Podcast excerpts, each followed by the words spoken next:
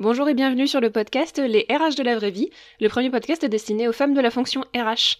Ce podcast est issu de la sororité RH, la première communauté des femmes RH, et a pour but de permettre aux femmes travaillant dans le domaine des ressources humaines d'entendre d'autres femmes évoquer leur quotidien, leur vision du métier, leurs galères comme leurs joies, et ainsi chaque lundi recevoir une dose de positivité dans un métier parfois très compliqué. Aujourd'hui, dans ce nouvel épisode, je reçois Christelle. Bonjour Christelle, je t'invite tout de suite à te présenter. Bonjour, bonjour à tous. Euh, donc effectivement, Christelle Gonidec, dirigeante fondatrice d'InnovRH. J'ai été pendant plus de dix ans directrice des ressources humaines dans des entreprises de toute taille, de tout secteur d'activité. J'ai fait euh, de l'industrie agroalimentaire, euh, j'ai fait beaucoup de services aussi, médico-social, hôtellerie-restauration. Enfin bref, été me promener dans plein de euh, secteurs d'activité différents et dans des entreprises de toute taille, mais toujours avec une vraie dynamique de changement et d'évolution dans leur organisation. Et aujourd'hui, du coup, j'ai décidé de créer mon entreprise. Enfin, ça fait déjà un peu plus d'un an et demi maintenant, donc qui s'appelle InnovRH et qui me permet d'accompagner des PME, ETI sur trois axes principaux qui sont la marque employeur, l'innovation managériale, la RSE, donc la responsabilité sociétale des entreprises. Donc je, voilà, je me régale au quotidien sur, sur ces axes-là. Ok. Et si on remonte vraiment euh, à ta genèse, qu'est-ce qui a fait que tu es arrivée dans les RH la première fois?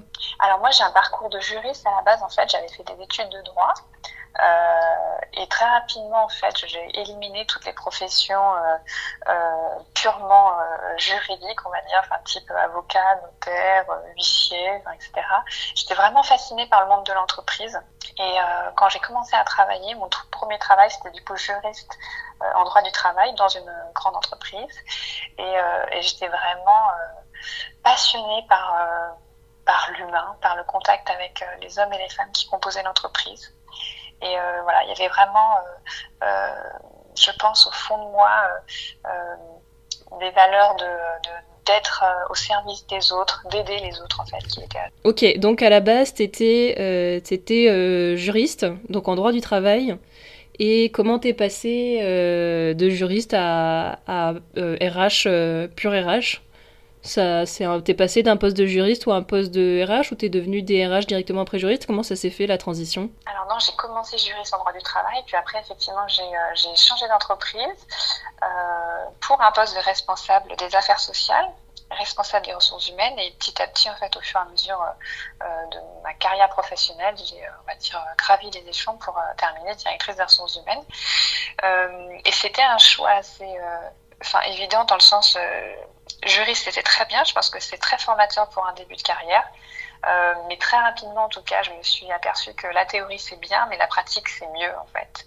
Et, euh, et, les lois, elles sont faites effectivement pour être respectées, enfin pour vous donner un cadre. Mais après, il y a le, concret. Et dans la vie des entreprises, quand vous avez des collaborateurs qui vous disent, bah non, en fait là, euh, ça passe pas, il va falloir qu'on trouve des solutions. Bah ça nous amène à être inventifs, à, co-construire ensemble des solutions qui permettent d'ajuster finalement ces, ces, dispositions euh, réglementaires assez assez rigide bah, au monde du travail en fait. Donc euh, oui, donc au départ tu es parti dans le juridique et c'était ouais, tu trouvais ça trop théorique et tu voulais euh, aller vraiment sur le terrain. C'est assez fréquent que j'entends euh, ce, type de de, discours euh, de, personnes qui ont été juristes et qui souhaitent euh, passer. J'en ai rencontré aussi des gens qui étaient euh, plutôt juristes et qui voulaient passer sur un peu le, le, le, le formuler comme ça, passer un peu sur le terrain, être plus proche des, plus proche de l'humain. C'est quelque chose qui s'est avéré. Qui s'est avéré vrai, t'as été du coup euh, épanoui dans ce passage de juriste à, à RH Et Totalement. En fait, euh, c'était vraiment euh, comme une évidence d'être euh, au plus près des attentes des collaborateurs. À un moment donné, on sait que, comment dire, en plus, il faut quand même se dire les choses, c'est qu'on a une fonction RH qui est quand même assez mal perçue. en tout cas, il y a beaucoup de collaborateurs que j'interrogeais qui se demandaient un peu les RH, ça sert à quoi? Euh, qui avait vraiment une, mauvaise image. Et du coup, moi, ça m'intéressait de comprendre pourquoi, en fait, pourquoi ils pensaient ça, pourquoi, euh, en fait, de quoi ils avaient besoin, de quoi ils avaient envie au quotidien dans leur travail pour être euh, mieux, pour être bien, enfin, épanoui. Et, euh, finalement, ça, ça m'a passionné parce que j'ai été euh, finalement au plus près des attentes des collaborateurs. Et on m'a donné aussi euh, les moyens, on va dire, j'ai eu les, cartes en main euh, pour pouvoir façonner à chaque fois un service RH à la hauteur des attentes euh, des collaborateurs. Et alors, qu'est-ce que qu'est-ce qui est ressorti de ton investigation de pourquoi les collaborateurs avaient une vision négative euh, de la fonction RH Il y a des, des, analyses qui te sont venues avec les années? Oui, alors après, bon, il faut il faut recontextualiser ça dans le sens où ça fait effectivement plus de dix ans quand j'ai commencé, la fonction RH était une fonction très administrative. En fait, on était un espèce de bureau d'enregistrement, euh, je sais pas, des contrats de travail, des, enfin, on faisait de la paye. Euh, ou du recrutement, mais c'était tout. Euh, Aujourd'hui, la fonction RH a énormément évolué et on est sur une fonction qui va être beaucoup plus euh, à l'écoute du collaborateur, euh, en mode accompagnant, pour pas dire des fois même un peu coaching euh, sur certains managers, sur la direction, donc vraiment au plus près euh, des, choix stratégiques d'entreprise. Donc on est, la fonction RH s'est vraiment déplacée. Maintenant, on est au cœur en fait de l'entreprise. Là où avant, on était un service support euh, lambda, euh, un peu euh, caisse enregistreuse hein, ou, ou, bureau des pleurs, où ça dépendait des entreprises. Mais toi, tu as, vraiment vu, as vraiment vu une évolution au cours des dix ans, des dix ans que tu as passé dans le métier? Tu as vu une évolution vraiment claire entre le, ton début de carrière et arriver à ce, à ce moment-là? Ah, mais tout à fait. Si tu veux, vraiment, au démarrage, on était on était, enfin pas archaïque, mais on était, on faisait avec les moyens du bord, sauf que rajouter à ça une, une, une transformation digitale, enfin numérique. Maintenant, on a des outils digitaux qui nous permettent vraiment de gagner en efficacité. Hein, donc la fonction RH, elle a, elle a, elle a gagné du temps. Hein. Je pense à tous nos process, euh, enfin paye, les SIRH qui sont arrivés, etc. Nous ont fait tellement évoluer que du coup, ça nous a libéré du temps pour accompagner euh, les collaborateurs, les managers. Et puis, ben, du coup, moi, effectivement, avec une posture de directrice des ressources humaines, j'étais au plus près du directeur général. Je suis devenue son bras droit, en fait. Et ça, effectivement, c'est euh, quelque chose qui était pas inimaginable il y a dix ans, mais euh, on, est parti de loin. Donc, il y a eu une sacrée belle évolution. T'évoluais dans, dans quel type d'entreprise? Plutôt dans, dans des grands groupes ou plutôt dans de la PME C'était quoi les tailles d'entreprise que tu as fréquentées? Alors, écoute, j'ai commencé dans des grands groupes et puis très rapidement je suis partie en PME, enfin ETI, on va dire, grosse ETI, puis euh, finalement de plus en plus petit, euh, parce que j'adorais avoir cette casquette assez généraliste dans les RH. Euh, et puis il y a un côté aussi, on retrousse les manches, on touche à tout, qui est beaucoup plus prégnant dans les, présent dans les PME que dans les, les grands groupes où il y a encore beaucoup de clivage, où c'est euh, beaucoup de services. Alors toi, tu fais que de la formation, toi, tu fais que du recrutement, etc. Ouais, Chose qu'on n'a pas du tout dans les PME qui sont beaucoup plus agiles. Et comme moi, j'ai toujours eu en fait une, une espèce de feuille de route de dynamique de changement, euh, j'ai toujours été, euh, en fait, on, on m'embauchait pour euh, un peu gérer la transformation de l'entreprise, enfin, en tout cas lui donner un, un nouveau cap, une énergie. il y avait un projet à mettre en œuvre derrière. du coup, en fait, les, la PME, enfin les PME se portent se portent, enfin, c'est le, sont le profil idéal en fait. Elles sont très agiles aujourd'hui et, euh, et, elles n'ont rien à envier en fait, voire tout le contraire aux grands groupes. Et du coup, toutes les, toutes les entreprises que tu as dans lesquelles tu as travaillé, elles avaient cette volonté de donner une vraie place stratégique à la fonction RH Alors, euh, pas toutes. Euh, au démarrage, euh, je ne pense pas, clairement. Mais après, j'ai envie de dire que ça dépend aussi euh, de l'état d'esprit de, de enfin de, des, professionnels du monde RH. Hein. Moi, j'ai toujours été un esprit très, euh, euh, enfin, je sais pas si on peut dire euh, innovant. En tout cas, j'avais toujours un regard. Alors peut-être même pour, certains où je peux passer pour un électron libre ou autre, mais j'avais peut-être un temps d'avance en tout cas, mais je, savais que la, fonction RH allait évoluer et donc à un moment donné, il fallait se donner les moyens de, pousser un peu les portes, en tout cas de sortir d'être out of the box de sortir de sa zone de confort pour aller vers toujours un, mieux-être euh, des collaborateurs. Parce que l'idée elle est là, c'est qu'à un moment donné, si on veut parler de performance économique, enfin faire performance durable dans une entreprise, c'est placer l'humain en fait au cœur de l'entreprise. Donc ça veut dire une fonction RH beaucoup plus forte. Et si elle l'a pas été, quand dans les entreprises dans lesquelles j'ai commencé à démarrer, bah je, l'ai fait évoluer pour qu'elle le devienne et que du coup la fonction RH devienne un véritable partenaire sur, ces enjeux de, transformation. Et comment tu as fait dans la pratique pour je sais pas, tu t'es jamais retrouvé face à un dirigeant un petit peu récalcitrant au fait de... Parce que sur le podcast, il y a quand même plusieurs invités qui ont parlé de leurs difficultés à faire reconnaître le caractère stratégique de la fonction. Par exemple, qu'elles sont frustrées de ne pas avoir leur place au codir, euh, de, que leurs idées sont pas forcément écoutées parce qu'on leur dit que c'est pas ça le but de la fonction RH, qu'il faut qu'elles restent à leur place.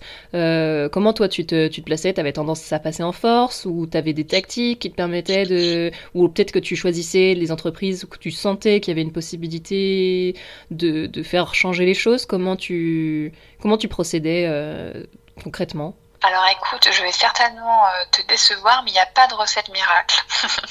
il y a autant de situations euh, que d'entreprises en fait. Il y a, il y a des entreprises où on était totalement raccord avec le, directeur, enfin le président, et donc effectivement c'était un alignement euh, tout de suite où forcément la RH était son bras droit et, euh, et voilà.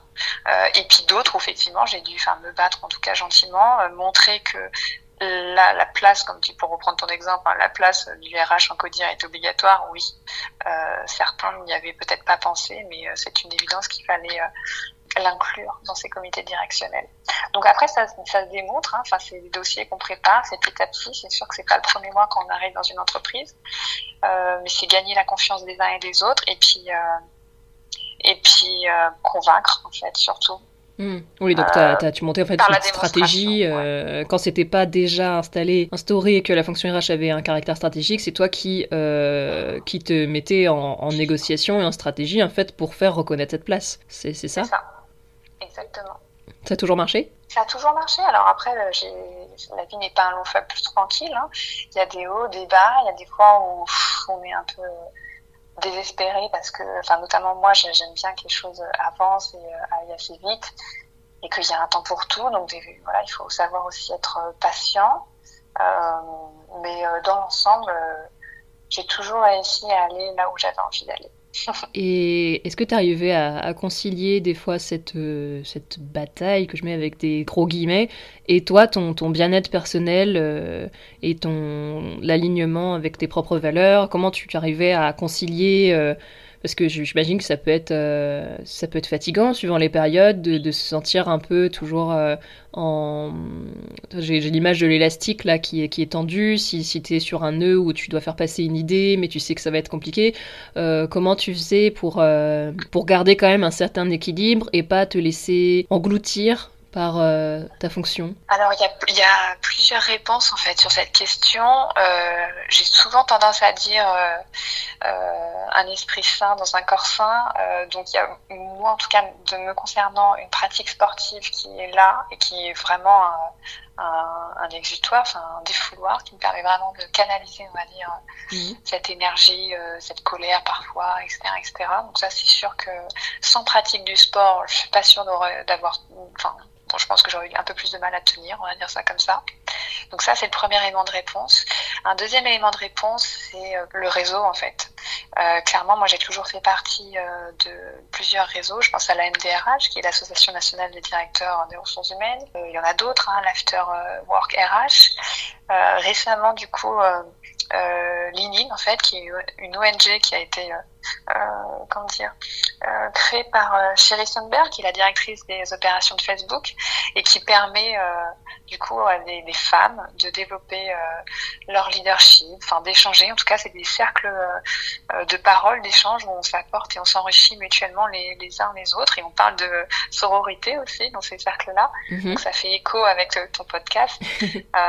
et donc effectivement, en fait, tu vois, ce genre d'initiative hein, ces réseaux, ces cercles où on se retrouve, c'est aussi des, des, moments où bah, on partage euh, nos réussites, mais nos échecs. En tout cas, il y a un vrai retour d'expérience et ça nous rassure, ça nous fait grandir, ça nous euh, voilà, c'est un peu aussi un espace euh, important pour euh, pour relativiser ce qui se passe dans l'entreprise au quotidien. Donc euh, le sport pour euh, évacuer un petit peu les, les trop pleins d'émotions, euh, le réseau, c'est co comment ça s'appelle le dernier réseau dont tu as parlé avec la, la, la, dame de Facebook Je sais pas. Lean In. Lean In. L-E. A-N, I-N. D'accord, Lean In. Ok, j'avais pas entendu, je m'étais dit peut-être les auditrices n'avaient pas compris le, le, terme non plus. Ok, donc ah. le réseau, le sport, et ça te permettait en fait ouais, de, de retrouver un, un équilibre. Euh, Mais il se trouve qu'aujourd'hui, euh, tu as complètement changé de statut vu que tu es devenu entrepreneur. Tout à fait. Qu'est-ce qui a fait que tu es passé du salariat à l'entrepreneuriat? Pourquoi euh, t'as... Est-ce que c'était une volonté depuis longtemps que tu avais d'être entrepreneur? Pourquoi avoir été euh, entrepreneur dans le milieu RH spécifiquement? Euh, Si tu peux raconter un petit peu la transition, comment elle s'est faite? Est-ce qu'elle s'est faite brutalement? Est-ce qu'elle s'est faite en douceur? Bien sûr. Bien, écoute, c'est une transition qui s'est faite euh, en douceur. Euh, alors après, je pense qu'il y avait cette petite graine qui, euh, qui était en moi et qu'il a fallu arroser, on va dire, qui a germé petit à petit. mais j'avais cette insatisfaction de, finalement quitter à chaque fois une entreprise parce qu'en gros, je restais, je sais pas, deux, trois ans, peut-être quatre sur certaines entreprises. Et puis une fois que j'avais mené à bien le challenge, euh, que la feuille blanche était remplie et, euh, amplement remplie, bah, du coup, je passais mon temps à démissionner, puis je recommençais euh, cette dynamique de changement ailleurs. Ah oui, toi, c'était vraiment le, le, le, là, ta vision, toi, la fonction, enfin, comment tu, tu voyais la, ton métier RH, c'était mettre en place des nouveaux process, se construire peut-être construire la, la, fonction RH comme toi tu, tu voulais, euh, comme tu l'as, comme tu l'imaginais, et ensuite tu n'avais pas forcément toi d'intérêt à rester pour gérer le quotidien. C'était vraiment ce côté challenge toi qui te portait. Moi j'avais voilà ce côté innovant. Je, je dépoussière la fonction RH. Je, je, la fais devenir un véritable acteur euh, dans l'entreprise, au plus près euh, de la direction. Et puis après, j'embarque les collaborateurs dans ces projets euh, euh, de transformation. Mais c'est vrai qu'une fois que ça roule, euh, et souvent un projet de transformation, voilà, c'est effectivement deux, trois ans. Après, ça dépend des, entreprises. Mais je suis une très mauvaise exécutante. Et à partir du moment où les process, tout est instauré et que ça fonctionne, j'ai plus forcément de plaisir. Euh, et donc du coup, bah, je démissionnais, je recommençais la même chose ailleurs. Et du coup, au bout d'un moment, je me suis dit, j'ai peut-être arrêté de, de, faire ça. Et puis, il y avait aussi cette idée, cette frustration de me dire que bah, c'est bien, j'aide une seule entreprise, euh, mais en fait, j'aimerais bien en aider plusieurs. Et du coup, c'était assez, c'était une évidence de me dire, bah, finalement, crée ton entreprise. Comme ça, tu vas pouvoir, bah, toi, mettre plein de petites graines dans plein d'entreprises que tu vas transformer. Euh, et ça sera beaucoup, beaucoup plus efficace. Donc aider, aider, plusieurs entreprises euh, en même temps, du coup, c'est ça que tu... Exactement. Parce que là, tu, tu en aidé plusieurs, mais c'est vrai que étais, comme tu étais salarié, tu étais forcément plus ou moins bloqué dans, dans une. Euh, le temps de mener à bien ton projet. À moins qu'après, bon, une, fois, ça aurait peut-être été compliqué, il y a peut-être une solution qui aurait pu être le, temps partagé, avoir deux entreprises en même temps, mais ça restait, euh, ça reste du, du salariat et c'était l'entrepreneuriat, c'était une façon pour toi de servir ce, cette façon de, de travailler qui te correspondait? Est-ce que est-ce que tu t'es dit ce sera vraiment l'entrepreneuriat, ça me porte, ou c'était euh, le fait que tu t'es dit ah non, l'entrepreneuriat, ça me permet de réaliser, euh, enfin de mener la vie euh, au travail comme, comme elle me convient? Comment tu as. C'est quoi ta relation à l'entrepreneuriat? C'est une bonne question en fait. Ça je me suis pas posé cette question d'ailleurs. En fait, ça s'est fait de façon très spontanée, innée, mais après, je suis guidée par des convictions qui me sont qui sont propres en fait par des valeurs où euh, aujourd'hui euh, notamment l'axe RSE qui, me, vraiment qui me tient à cœur euh, parce que j'étais DRH mais j'ai fini directrice RSE pour dire à quel point en fait la fonction RH l'ai fait évoluer vers vers des attentes et des enjeux sociétaux forts.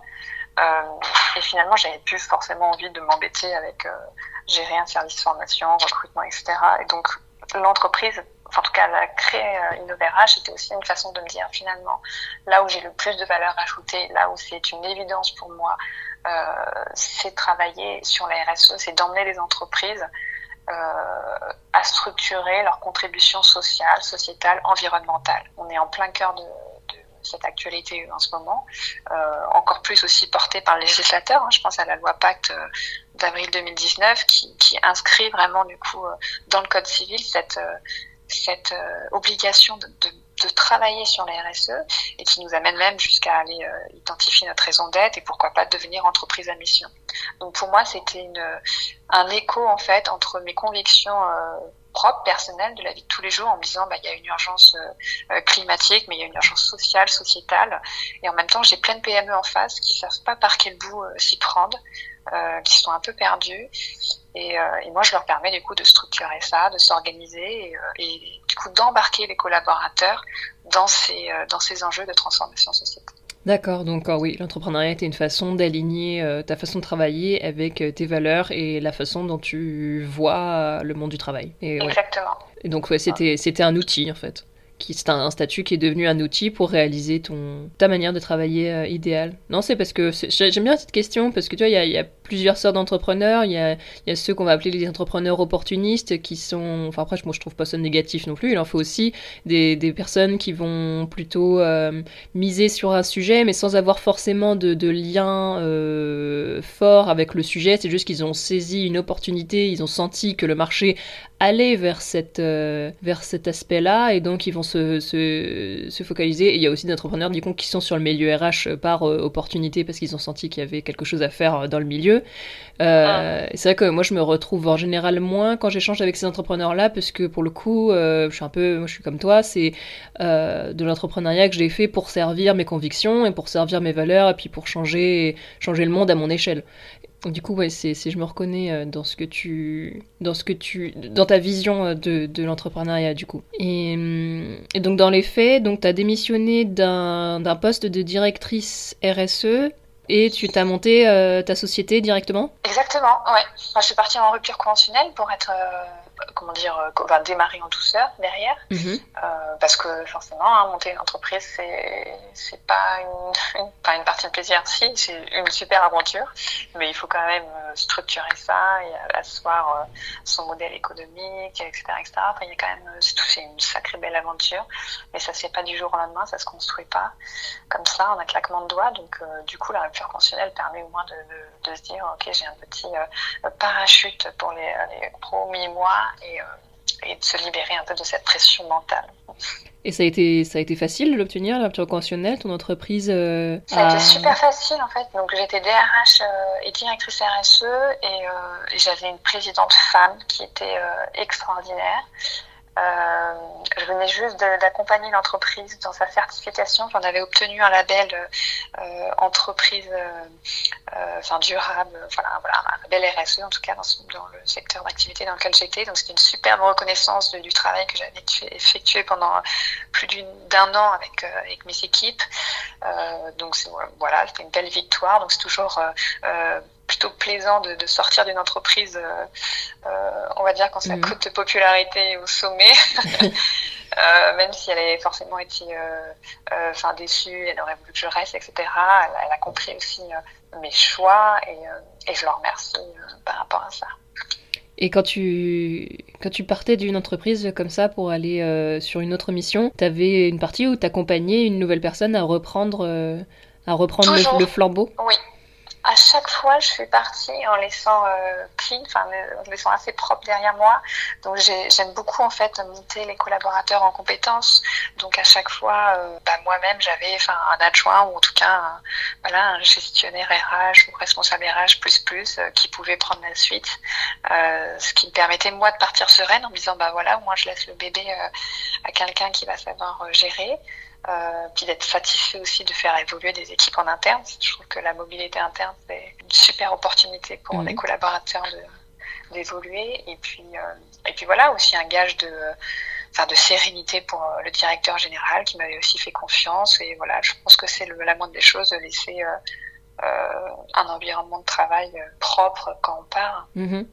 Bien sûr. Et, donc aujourd'hui, donc ça fait un an et demi que tu es euh, donc fondatrice d'InnoveRH et tu accompagnes donc les entreprises dans leur euh, démarche de transformation RH, si j'ai bien, si j'ai bien saisi il va y avoir un axe euh, que j'appelle marque employeur. Alors ça, c'est vraiment du jargon de DRH. Donc ça, ça va parler à tes collaboratrices. Euh, sinon, quand j'ai des dirigeants d'entreprise, je leur dis qu'en fait, dans un premier temps, on va travailler sur leur identité, leur ADN. C'est quoi vos valeurs? C'est quoi qui vous anime? Euh, Votre vision, vos ambitions? Pourquoi pas aller jusqu'à identifier leur raison d'être et basculer entreprise à mission, hein, comme je disais tout à l'heure. Donc ça, c'est le premier volet.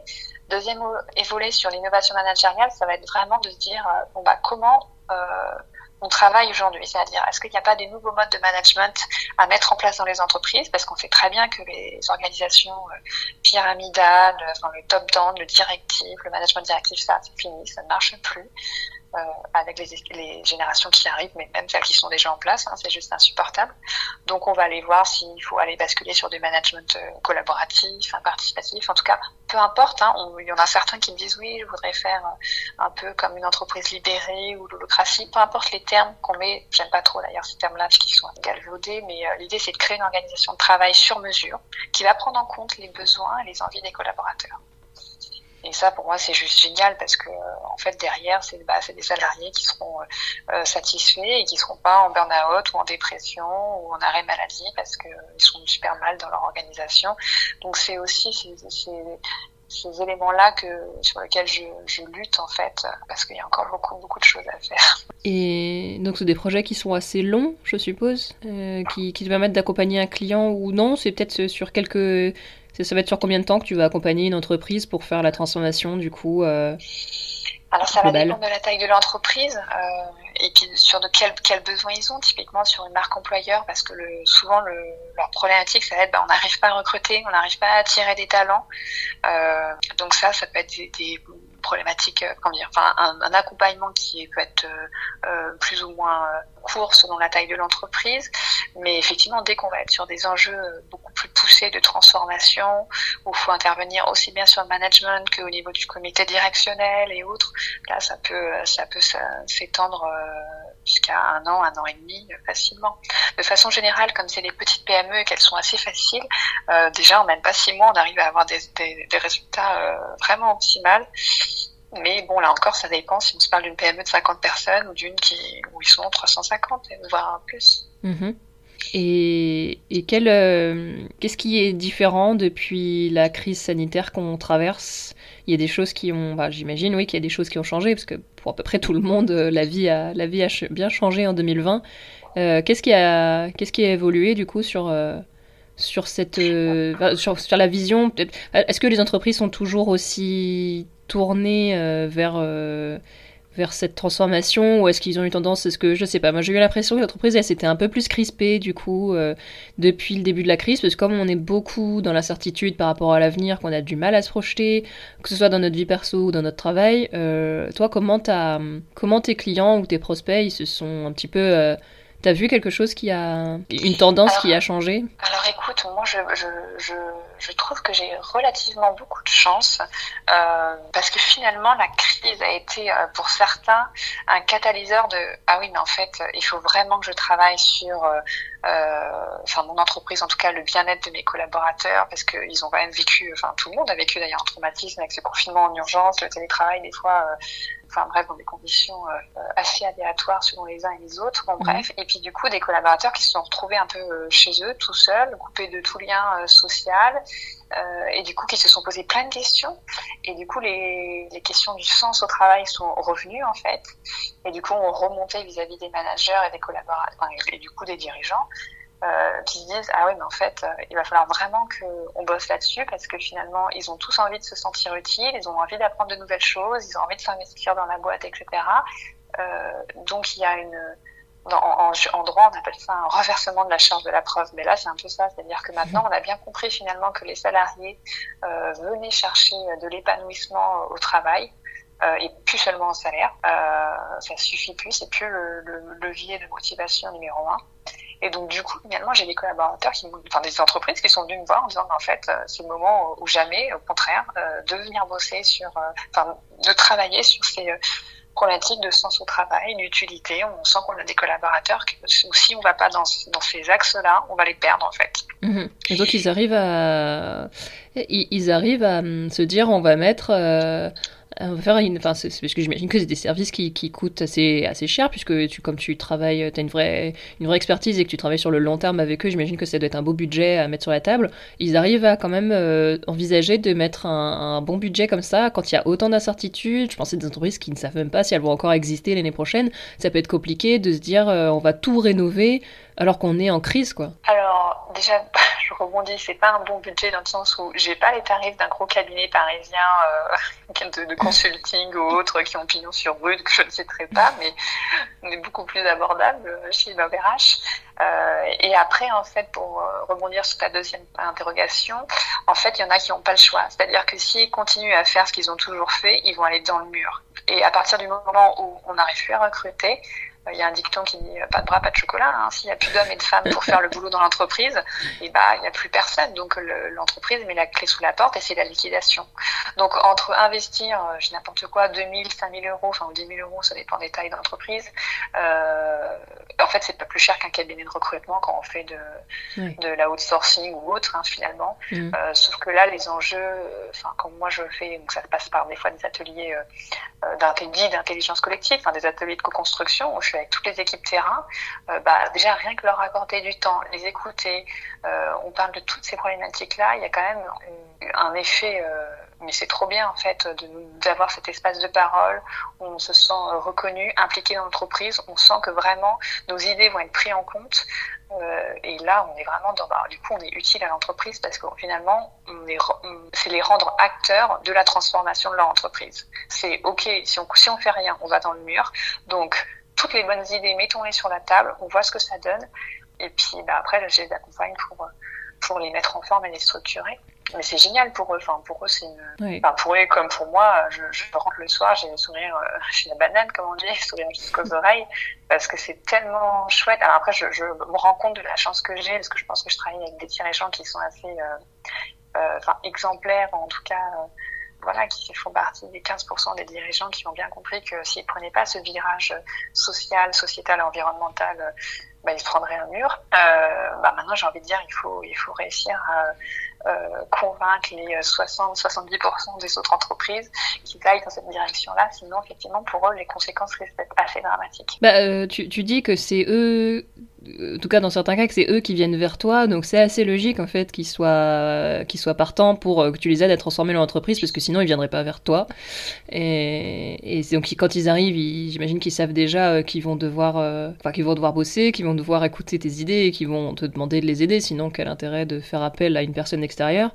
Mais donc c'est, j'imagine que du coup tu as, tu as réussi à avoir une image et donc une stratégie qui permettent d'attirer à toi ces, ces dirigeants-là qui vont correspondre à ta vision et donc en ça c'est génial parce que du coup toi ça te permet de bosser directement avec les clients qui te conviennent. Et mais après moi c'est vrai que j'ai plutôt côtoyé les autres 70% c'est pour ça que je te pose la question avec une sincère curiosité parce que euh, euh, parce que j'ai côtoyé moi des dirigeants qui ont euh, je, vais être cash qui ont préféré planter la boîte plutôt que remettre en cause les process hein. et la boîte a enfin j'ai eu plusieurs comme, comme ça les, les boîtes ont fermé et je considère pas, après, moi je considère pas forcément que c'est une si mauvaise nouvelle que ça qu'une entreprise ferme, parce que pour moi une entreprise c'est pas euh, quelque chose qui doit forcément vivre 250 ans, euh, quitte à.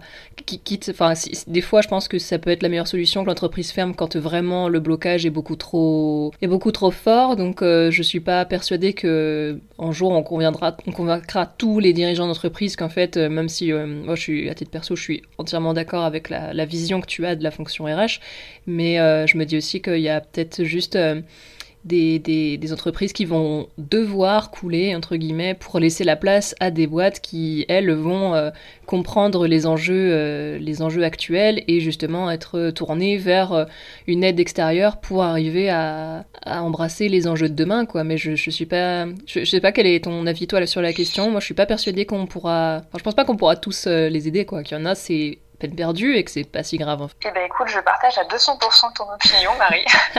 Effectivement, je pense qu'on n'arrivera pas à sauver tout le monde. Hein. C'est comme ça, il y aura de la casse. À chaque fois, c'est pareil. Euh, mais c'est pas grave. je veux dire, ça fait partie de la vie. Ça fait partie. De... Il y a souvent un, exemple pour reprendre euh, euh, qui est assez connu, qui est Kodak. Euh, oui c'était un acteur euh, extrêmement connu, enfin quasiment un monopole euh, dans leur secteur d'activité. Ils n'ont pas vu la vague euh, de l'appareil numérique arriver, etc. En tout cas, ils n'ont pas voulu évoluer dans cette direction. Et bah, ils se sont pris c'est un gros, une grosse tôle et puis ils ont déposé le bilan et puis bah voilà, fin de l'histoire. Dommage parce qu'effectivement c'est une super entreprise, c'était très chouette.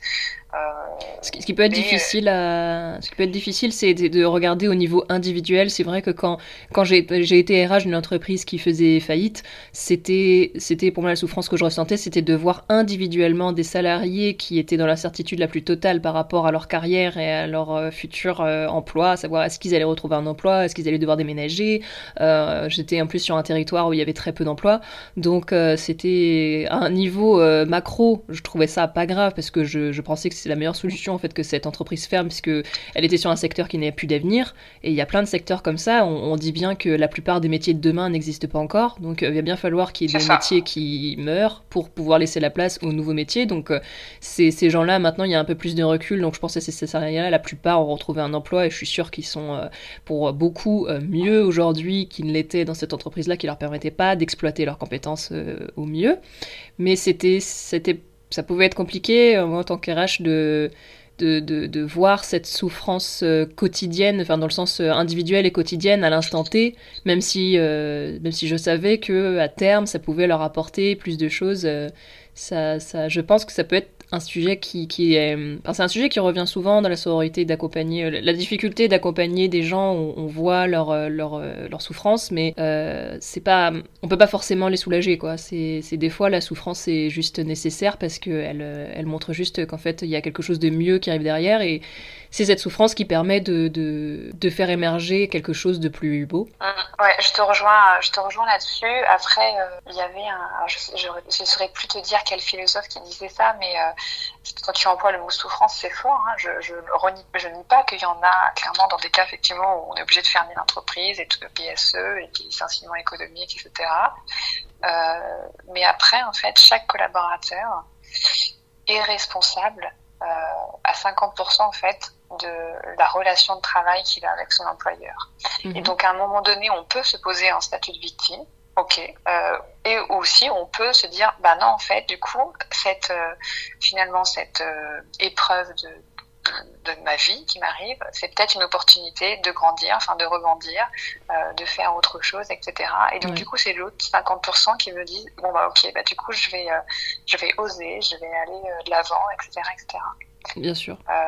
et ça, c'est pour le coup enfin ce qu'on appelle les soft skills. Alors j'aime pas trop les anglicismes, mais c'est très difficile à, traduire. Des oui, j'ai jamais réussi à le traduire non plus. euh, mais c'est voilà, mais en tout cas des, aptitudes des, des, collaborateurs à se dire, bah ok, je sors de cette posture de, de victime, de souffrance, c'est terrible ce qui est arrivé. Bon, ok, d'accord, il faut avaler. Je pense qu'il y a une période de, enfin, de deuil, d'acceptation et autres.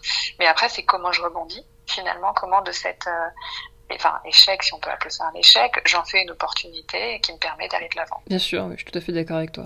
Et, euh, bah, tant qu'on est.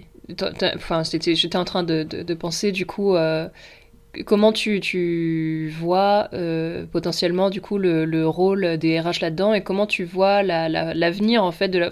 Comment la fonction RH, elle peut se positionner justement par rapport à à ça et par rapport euh, notamment bah, je pense euh, je pense crise sanitaire et économique mais même c'est peut être plus global que ça comment tu vois la fonction évoluer euh, toi depuis en plus maintenant que tu as une position qui est plus extérieure parce que tu es maintenant entrepreneur donc tu es tu travailles non plus avec ton employeur mais avec tes clients euh, c'est quoi, toi, ton, ton analyse de comment la fonction va évoluer, comment les entreprises vont évoluer plus globalement euh, dans, dans, les années à venir, avec en plus euh, cette, cette crise qu'on est en train de traverser as, comment, tu le, comment tu le sens, tu, tu vois l'avenir? Alors, moi, j'ai un point de vue qui va être très subjectif, forcément, par rapport à ça, dans le sens où j'espère, tu me le diras, ou je sais pas, ou, ou, les auditeurs me le diront, les auditrices, mais j'ai une vision d'une fonction RH plutôt euh, enfin innovante, en tout cas précurseur, on va dire. J'espère faire partie de cette jeune génération de, de DRH qui, euh,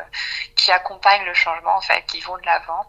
Euh, donc pour moi, du coup, l'avenir de la fonction RH, c'est forcément, ça sera, si ça l'est pas déjà, enfin pour moi c'est déjà, mais bon bref, ou si ça ne l'est pas dans certaines entreprises, ça va devenir une fonction centrale au cœur de l'activité de l'entreprise.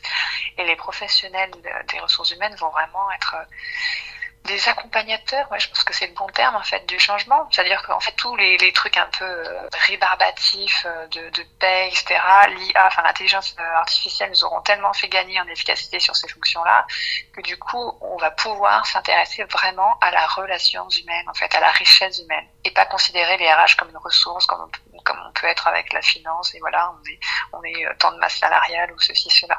Ça c'est c'est fini. Euh, alors après, il y en a, hein, clairement, euh, dans certaines entreprises, euh, j'ai malheureusement des RH qui sont encore comme ça, donc au secours. Euh, mais j'ai foi en cette jeune génération de RH, de professionnels RH qui vont un peu bousculer les lignes, comme moi j'ai pu le faire dans les entreprises dans lesquelles mmh. j'ai été et je suis passée. Et voilà, il suffit de dépoussiérer et puis aller de l'avant et puis euh, oser oser. Je pense que s'il y a un mot à retenir c'est ça c'est vraiment euh, oser sortir euh, du cadre.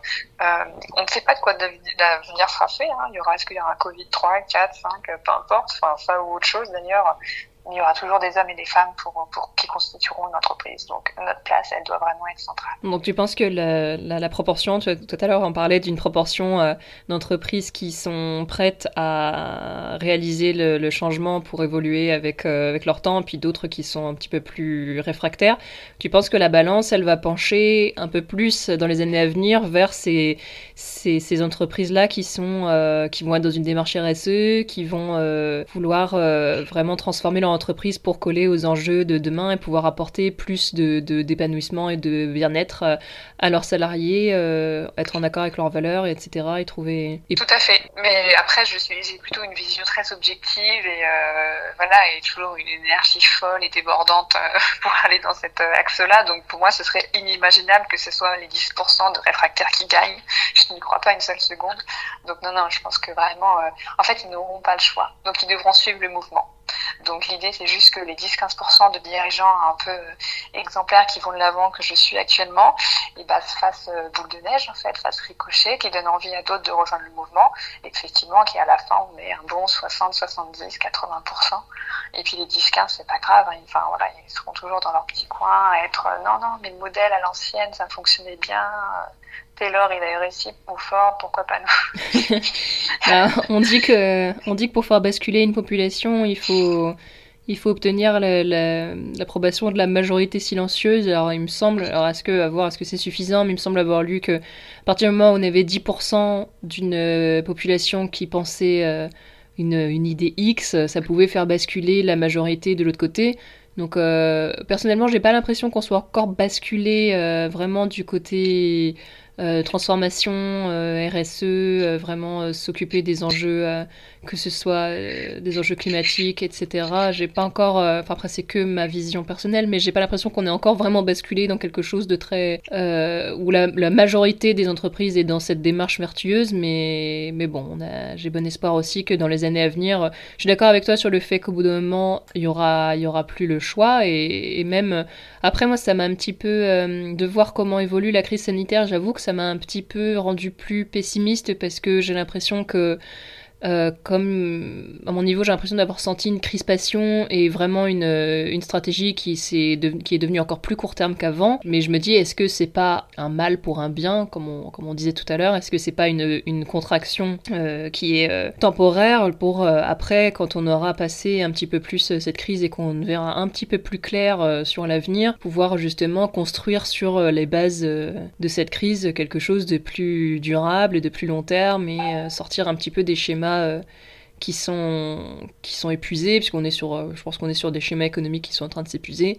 Est-ce qu'on pourrait pas avoir comment, comment, ça va, comment ça va évoluer? Mais bon, pour moi, mon espoir, c'est plutôt ouais, qu'on soit. je vois qu'on est dans une période vraiment critique, mais euh, de, de, cette période critique peut euh, naître des, des, très belles choses et euh, notamment permettre à cette fonction RH d'embrasser vraiment un rôle d'accompagnateur, d'accompagnatrice d'une direction qui sera tournée vers le long terme, vers l'avenir et puis vers un, un, un, plus fort épanouissement de leurs collaborateurs. Je te rejoins à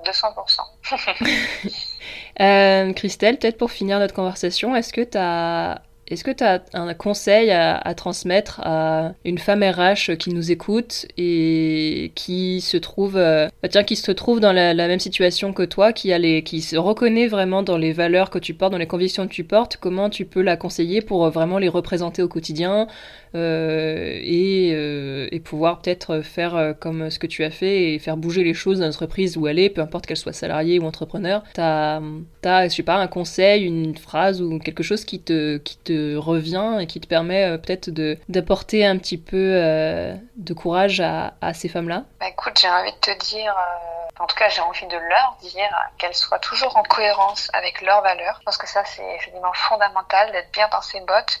Voilà, parce que sinon, après, ça, ça, ça crée tellement de, enfin, de mal-être, de burn-out, de tout ce qu'on veut. Donc, euh, euh, et Dieu sait que la profession RH n'est pas à l'abri aussi d'être en burn-out. Oh, pas du tout. Hein. Euh, mm. Donc, du coup, c'est vraiment d'être en cohérence avec, euh, avec ses valeurs. Et puis, bah, du coup, si effectivement euh, le, dirigeant dans lequel on est, enfin l'entreprise dans laquelle on est ne l'est pas, bah, ne pas hésiter à sortir en fait, Mhm. euh, parce qu'à un moment donné, c'est juste plus possible. Donc ça, ça va aussi de, de notre propre, euh, comment dire, responsabilité. Enfin, en tout cas, être vigilant avec soi-même. Euh, et je dirais aussi un peu dans cet état d'esprit, c'est-à-dire prendre soin de soi, c'est-à-dire qu'on la fonction RH demande tellement d'énergie parce que bah, faut écouter les autres, faut euh, faut être au plus près de, de, voilà leurs envies, leurs besoins, c'est ce que je disais depuis tout à l'heure, euh, que du coup ça ça demande beaucoup d'énergie et que souvent en fait c'est un peu les cordonniers les plus mal chaussés, mais qu'on a tendance à oublier de prendre soin de nous aussi. Donc euh, s'il y avait un conseil pour ces, ces femmes RH, ça serait qu'elles prennent soin d'elles euh, pour mieux prendre soin des autres finalement. Et puis un dernier conseil sur euh, oser. Effectivement, de temps en temps, je pense que j'ai pris des risques, mais cette prise de risque, elle est, euh, elle est bénéfique, elle est souhaitable, surtout à l'heure actuelle vis-à-vis des enjeux sociétaux. Euh, donc même si ça va euh, en crisper certains ou que vous risquez d'avoir quelques froncements de sourcils euh, lors d'un codir ou autre, euh, et ben il faut oser parce que plus on sera nombreuses à oser, plus ça fera changer les lignes et ça fera bouger les choses en fait. Bien sûr, je te rejoins complètement et j'étais même en train de, j'étais même en train de penser que justement si euh, les professionnels RH choisissent inconsciemment de rallier les entreprises euh, des 10 ou 15% dont on parlait tout à l'heure de dirigeants qui sont euh, résolument tournés vers une fonction RH plus vertueuse et vraiment une fonction d'accompagnateur et pas de responsable administratif, forcément qu'au bout d'un moment ça fera pencher la balance. Donc c'est aussi la responsabilité des professionnels RH elles-mêmes de privilégier, euh, dans la mesure du possible, les entreprises justement qui représentent leurs valeurs et enfin comme tous les comme tous les, salariés, mais aussi les professionnels RH puisqu'elles représentent aussi euh, la direction et donc euh, de on, peut faire pencher la balance à force de, petits de petits cailloux en petits cailloux. On peut euh, on peut faire pencher la balance et du coup bah, potentiellement aussi créer euh, indirectement plus d'entreprises qui vont être tournées vers ce vers cette, euh, ces valeurs-là et cette conviction. Pas aussi à demander de l'aide en fait ailleurs. Euh, Moi, je sais que quand j'ai été DRH, des fois, je sentais bien que finalement, mon directeur, il avait besoin euh, d'entendre la même chose, en tout cas d'entendre le discours que je pouvais lui tenir, mais par une personne tierce. Et c'est là où, du coup, faire appel à un cabinet extérieur ou autre a du sens parce que euh, finalement, euh, bah, j'ai travaillé à chaque fois main dans la main avec ces personnes-là. Ça m'a permis de gagner du temps, d'être euh, euh, d'avoir une, une intimité et puis un regard neutre, enfin en tout cas extérieur dans une entreprise, c'est bien aussi, parce qu'on peut pas être non plus jugé parti des fois. Euh, Mm. Donc c'est vrai qu'il faut pas qu'elle qu'elle se coupe de, de, de, cette possibilité de demander de l'aide à l'extérieur. Oui, bien sûr, ça apporte vraiment quelque chose de différent d'avoir euh, cette posture-là, euh, de de- d'apporter l'aide d'un consultant, d'une consultante et pas euh, forcément rester toujours en interne, parce que oui, forcément, c'est, ça peut être compliqué en, en tant que RH en interne de faire entendre ses idées euh, toute seule, ouais. Mm, donc ouais, ok. Eh ben, merci beaucoup, Christelle. Euh, je remettrai dans les notes du podcast les liens pour aller, euh, pour les auditrices qui seraient euh, intéressées par ton activité, par InnoveRH et pour en savoir plus sur ce que tu, ce que tu fais au quotidien. Euh, et puis, bah oui, je te, je te remercie vraiment pour cette conversation euh, hyper intéressante sur tous les, les sujets qu'on a évoqués. Et je te souhaite vraiment bonne continuation euh, et bon épanouissement dans ton, dans ton entreprise, mais j'en doute pas, parce que tu as l'air vraiment, euh, l'air vraiment pleine de, de convictions très fortes et animée d'un vrai espoir pour, euh, pour l'avenir de la fonction, pour l'avenir des entreprises en général, et puis, et puis de, de vouloir porter de beaux projets.